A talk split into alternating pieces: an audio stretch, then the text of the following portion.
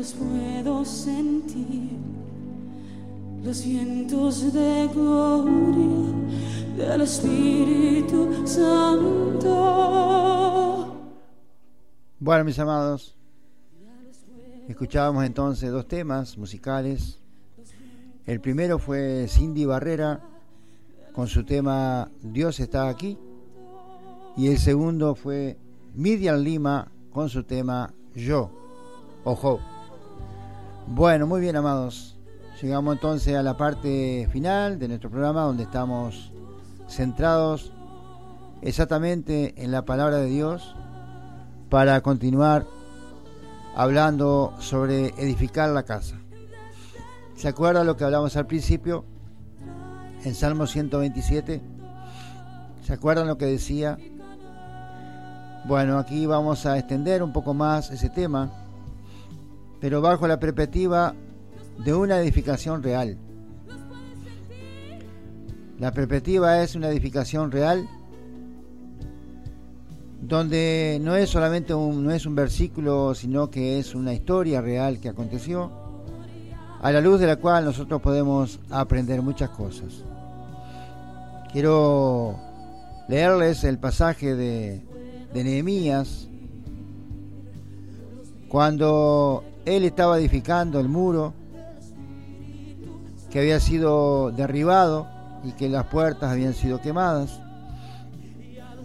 Y Nehemías recibe la dirección de Dios de reedificar ese muro. O sea, comenzar de nuevo. Y seguramente en la vida de cada uno de nosotros, amados, muchas veces hemos tenido la oportunidad de comenzar de nuevo. Estoy hablando específicamente en mi caso personal. Eh, tengo la, Dios me está dando la oportunidad de empezar de nuevo porque así Él lo dispuso, no porque yo hubiera dejado. Sino que los planes de Dios, cuando nosotros nos entregamos por entero a Dios y dejamos que Él haga como quiera, entonces ahí vienen los tiempos de silencio, como los que tuvimos nosotros y como los que tienen la mayoría de los hermanos, ¿verdad? Porque Dios no hace sesión de personas Casi todos pasamos por diferentes situaciones de prueba. Y bueno, y, Dios nos, dio un comienzo y luego un paréntesis de varios años y luego un nuevo comienzo. Así pasa en la vida de mucha gente.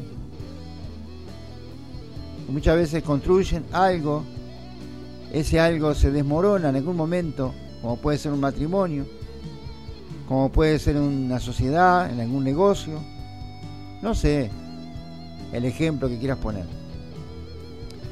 Pero siempre Dios tiene en sus manos la oportunidad y la posibilidad de restaurar.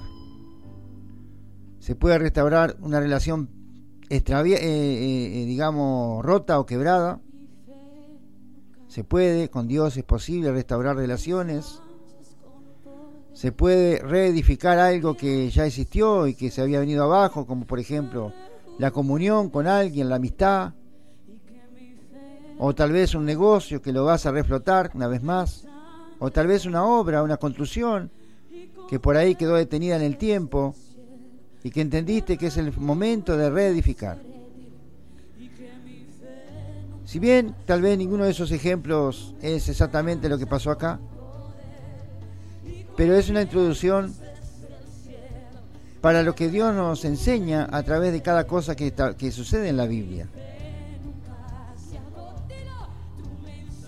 Entonces, para no ser muy extensa la historia, voy a resumir un poquito comenzando en Nehemías capítulo 4, pero voy a empezar a partir del verso 6.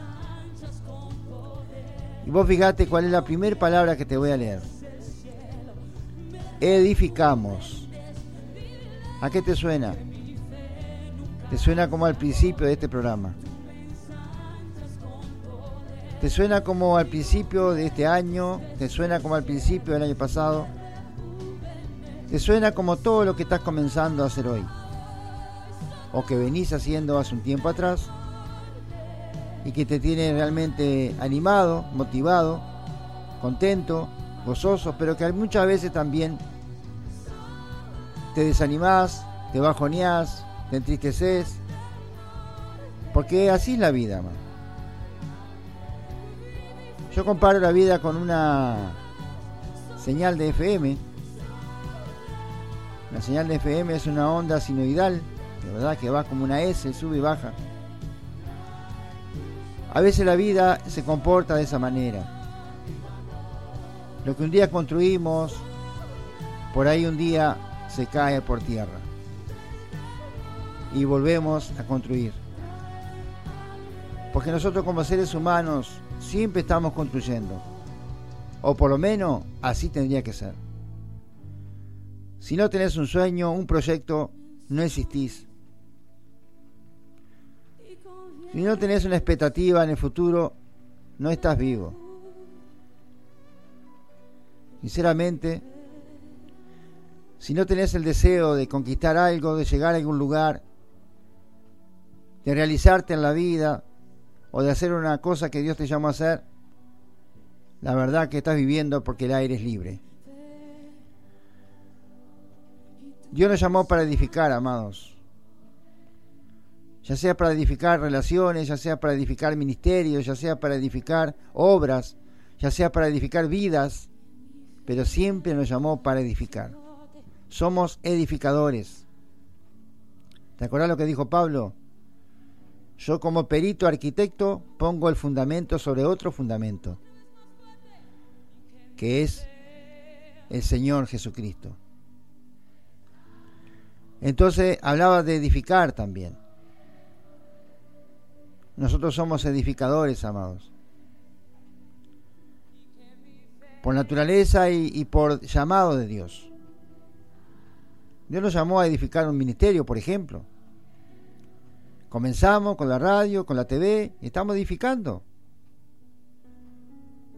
El ministerio, edificando vidas, eso es lo que se trata, llevar la palabra de Dios. Entonces acá Nehemías nos cuenta y comienza por esa palabra que la hemos hablado tantas veces esta mañana. Edificamos pues el muro y toda la muralla fue terminada hasta la mitad de su altura. Porque el pueblo tuvo ánimo para trabajar.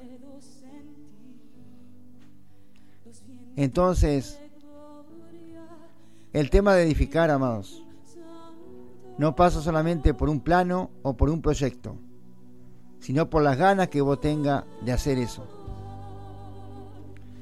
Por la pasión que le pongas, por la garra que le pongas, por el entusiasmo que le pongas, por la motivación que le pongas, por el sacrificio y las lágrimas que le pongas. Porque no todo es color de rosa. Hay risas, hay llantos también. Todo está en el paquete. Hay, hay, hay, victorias, también puedes haber sufrido algunas derrotas. Porque de derrotas es que se forman las grandes victorias. Entonces el pueblo tuvo ánimo para trabajar. Cuando hay algo para hacer, amados, siempre tenemos que buscar a alguien que lo quiera hacer. Nosotros hemos aprendido en evangelismo justamente eso. Que el equipo de evangelismo tiene que ser gente que tiene garra, que tiene pasión, que tiene deseo, que tiene ánimo, que tiene fuerza, que tiene voluntad. Si no, no vas a edificar nada. Si dejas para después, si la pereza, si la falta de tiempo, si las excusas, si que no podés, que no te da, que no sé cuánto, ¿viste? Todas las excusas que están a la mano. Hay mucha gente que usa de mucho de eso y no llega a ningún lado. Y no edifica absolutamente nada. Pero acá había algo para edificar y un pueblo con un entusiasmo, con una motivación que te voy a contar. Ahora, es muy cierto, amados, que como dicen generalmente, una de cal y una de arena, como dicen, no sé por qué será. Pero cuando vos estás allá arriba, seguramente alguien ya te está cerruchando abajo. O sea que cuando estás arriba siempre tenés que vigilar el árbol abajo porque algún serrucho anda en la vuelta ahí. Y si hay alguien que tiene un serrucho grande y bien afilado, ese es Satanás. Satanás tiene un serrucho, pero muy afilado. Por eso, amado, cuando estamos edificando, tenemos que velar y vigilar. ¿Te acuerdas lo que decía el Salmo 127? Viste como todo tiene que ver con esto. Todo está enlazado. En realidad la palabra está enlazada. Cada vez que vamos a edificar, amados, tenemos que velar y vigilar. Esa es la verdad. Porque va a venir el enemigo y te va a querer sacar. Pusiste cinco ladrillos. Va a venir de noche te va a querer sacar los cinco ladrillos. Fíjate lo que dice el verso 7. Pero aconteció que oyendo Sabambalat y Tobía y los árabes, los amonitas y los de Asdob, que los muros de Jerusalén eran reparados, porque ya los portillos comenzaban a ser cerrados, se encolerizaron mucho. A haber gente que se va a enojar, amado. Va a haber gente que se va a enojar contigo por lo que estás haciendo, por lo que estás edificando, porque no lo entienden, porque tienen envidia o porque no pueden hacer lo que vos haces. Entonces el verso 8 dice, y conspiraron todos a una, o sea, todos se pusieron de acuerdo, mirá, para venir a atacar a Jerusalén y hacerle daño. El diablo tiene un equipo muy unido. Vos podés pensar de repente, pero qué, difícil que es la iglesia unirse. Sin embargo, el diablo tiene una facilidad para unirse a los secuaces de él. Se ponen todos de acuerdo de una manera asombrosa. Qué lástima que la motivación sea la mala, porque es hacer daño, es hacer mal. Entonces, ¿quién sabe cuánta gente inteligente que sería, harían grandes cosas, pero lamentablemente se unen para hacer el mal, para murmurar, para hablar mal de los otros, para llevar chismes, para poner unos contra otros, para enemistar, para poner división, para armar contienda, para armar líos, y por ahí va. Pero tenemos una gran herramienta, amados. Tenemos una gran herramienta. Fíjate lo que dice el verso 9. Entonces, oramos a nuestro Dios.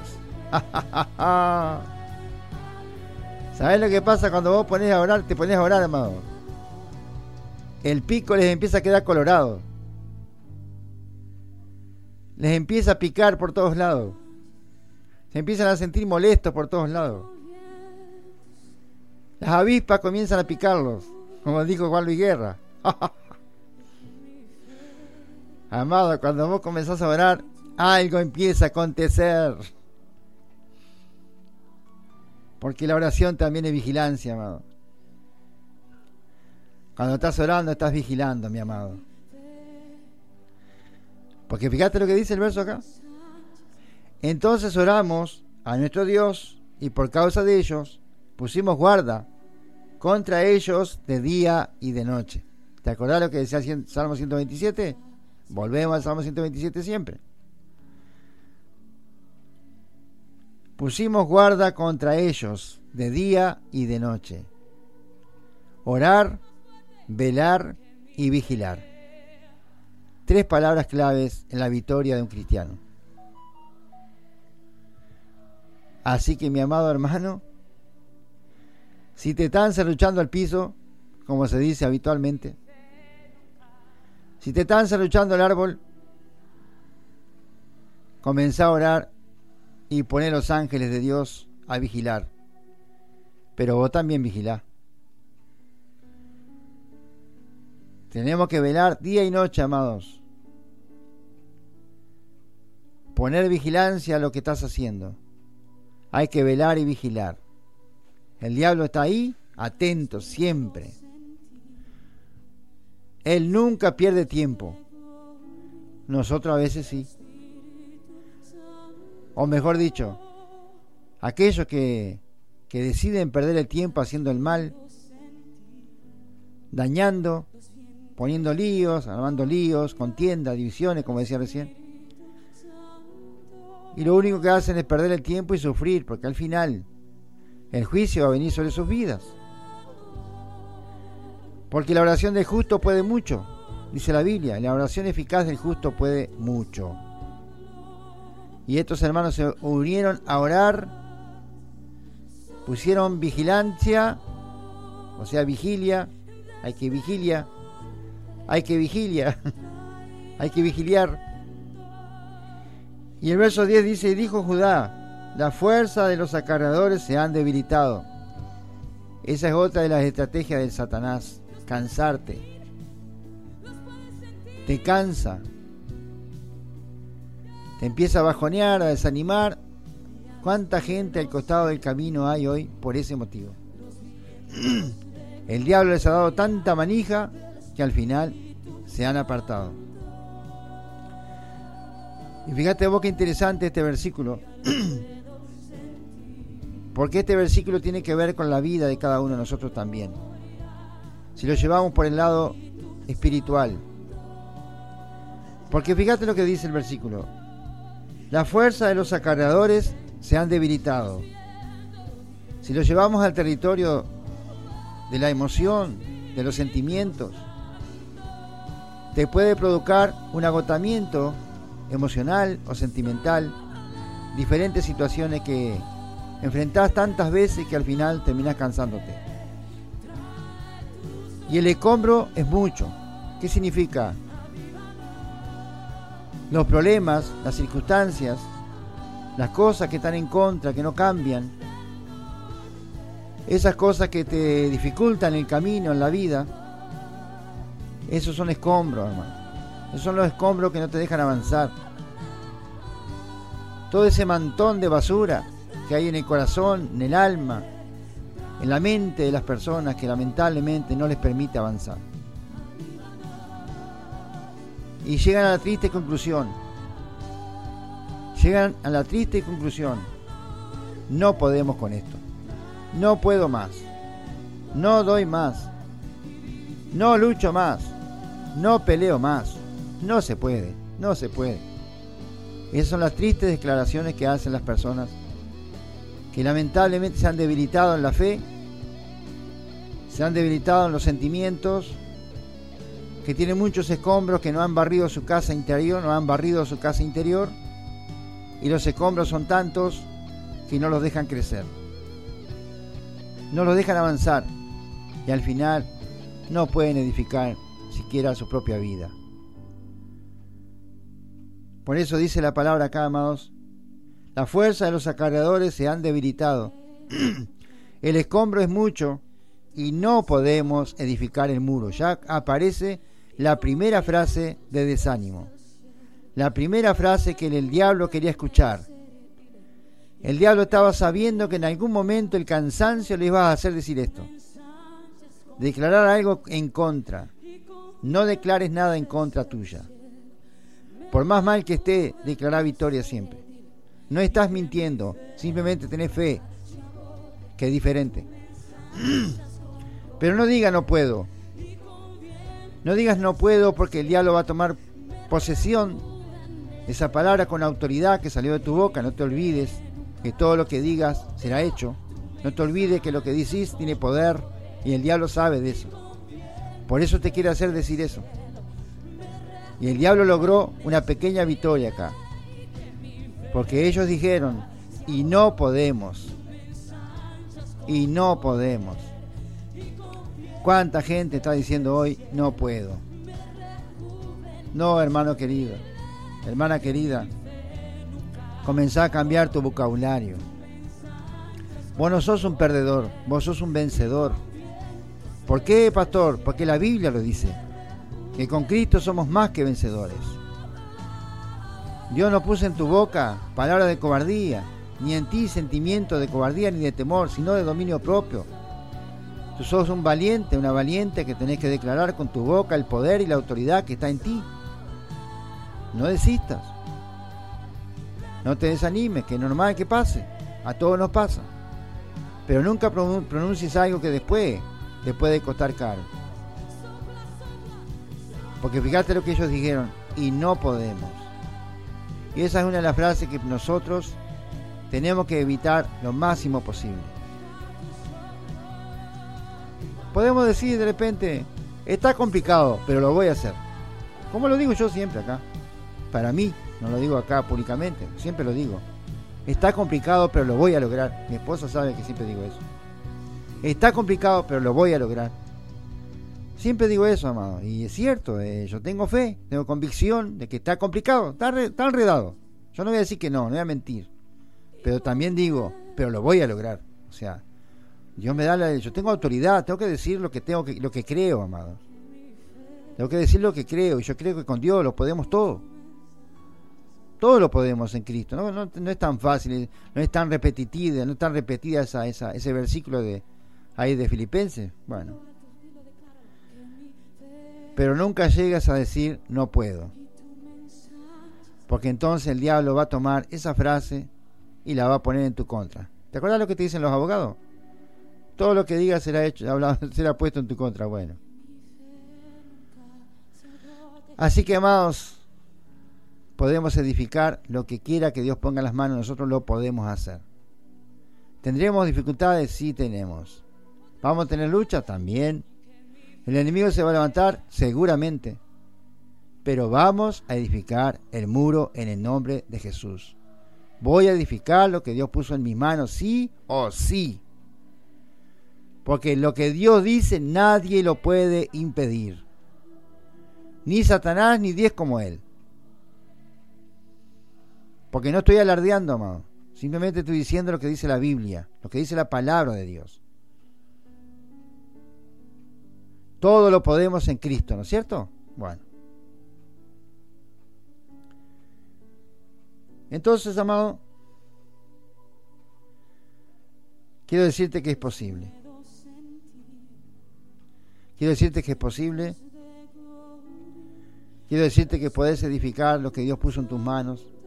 Quiero decirte que es posible edificar tus sueños o tus proyectos o tus planes o no sé, a todo aquello que tú te has propuesto o lo que Dios ha puesto en tu corazón, sí se puede edificar. Y lo vas a hacer. Y lo vamos a hacer. Y lo estamos haciendo. Y lo haremos. Porque el que está con nosotros es mayor que el que está con ellos. Si Dios es por mí, ¿quién contra mí?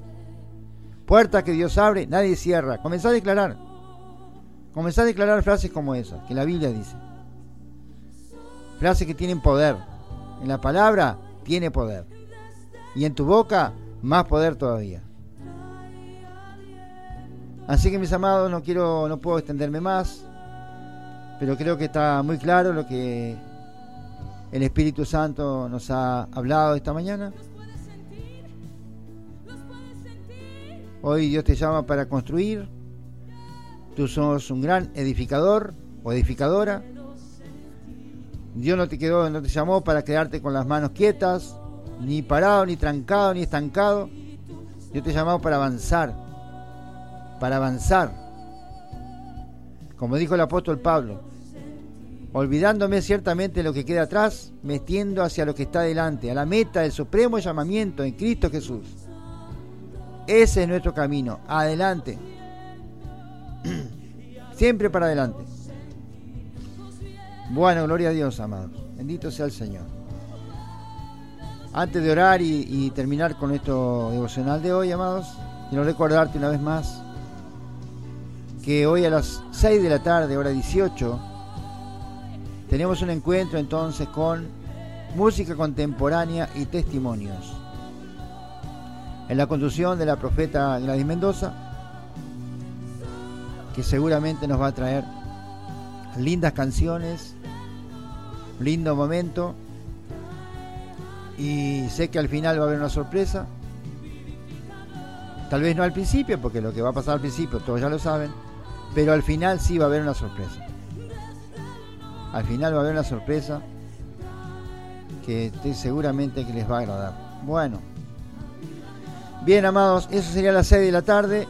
Entonces, recuerden que a las 19, pegadito con música contemporánea y testimonios, tenemos entonces a nuestro querido pastor Everton de Borba Pereira con su programa Sintonía con Deus desde Zapocaya do Sul, desde la iglesia presbiteriana. Después a las 10 de la noche, para cerrar el gran jueves de hoy, viene Ana María con su programazo, ¿verdad? Que todos ustedes ya conocen, porque lo disfrutamos plenamente, son dos horas de un disfrute total. Ahí entonces, musical ungidos, soplando vidas, soplando vida, perdón, a partir de las 22 horas. A partir de las 10 de la noche, horario de Uruguay, todos, todos los programas son horario de Uruguay, obviamente. Estamos en Uruguay, por si hay alguno que no, no sabe por aquí, por ahí, de repente no dije mi nombre hoy. Creo que hoy no dije mi nombre en todo el programa, qué raro. ¿Cómo me olvidé de eso?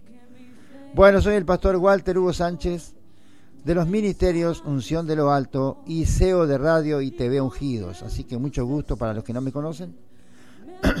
Aquí estamos con el devocional Ungidos que hacemos de lunes a viernes, de 9 a 10 de la mañana aproximadamente.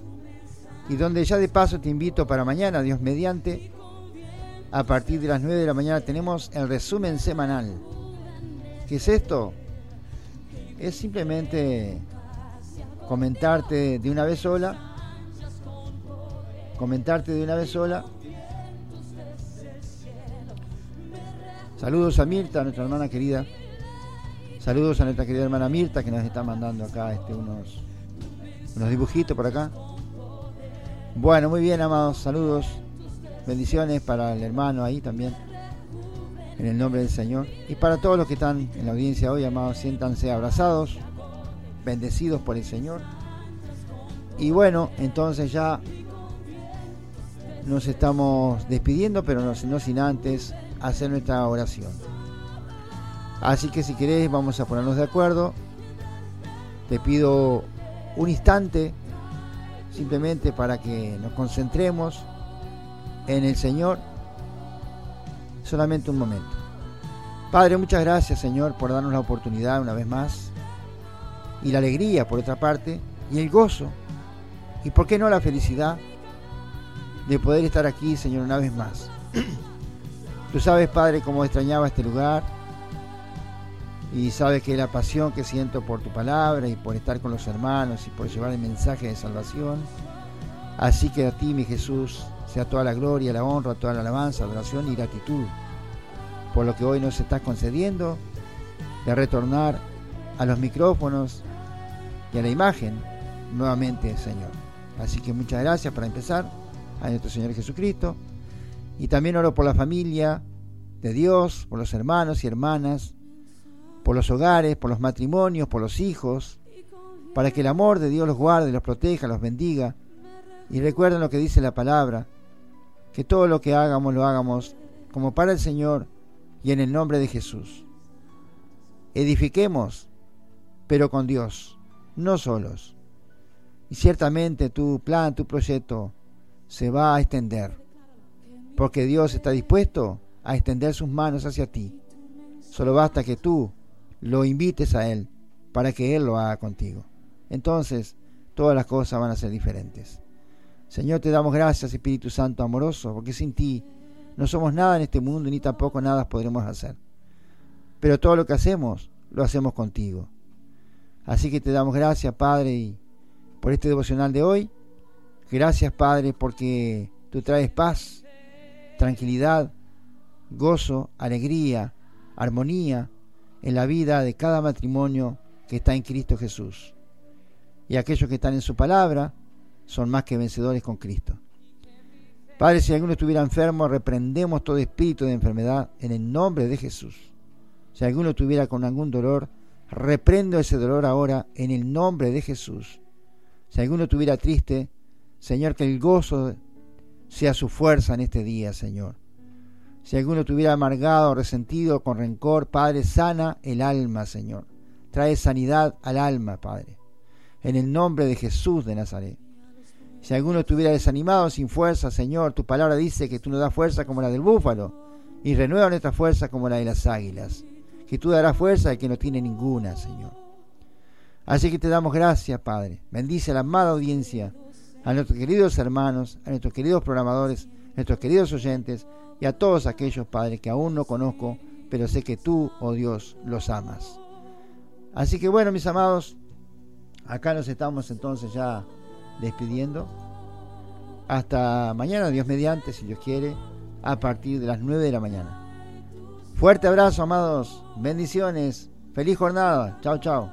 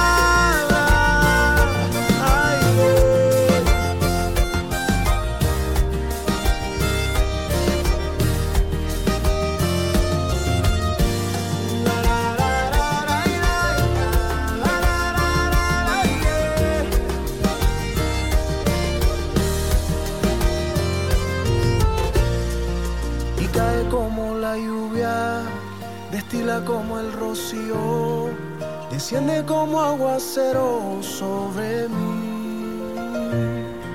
Y cae como la lluvia, destila como el rocío, desciende como aguacero sobre mí. Tu palabra que se lleva la desesperanza, tu palabra que aunque pase en el cielo y la tierra nunca pasará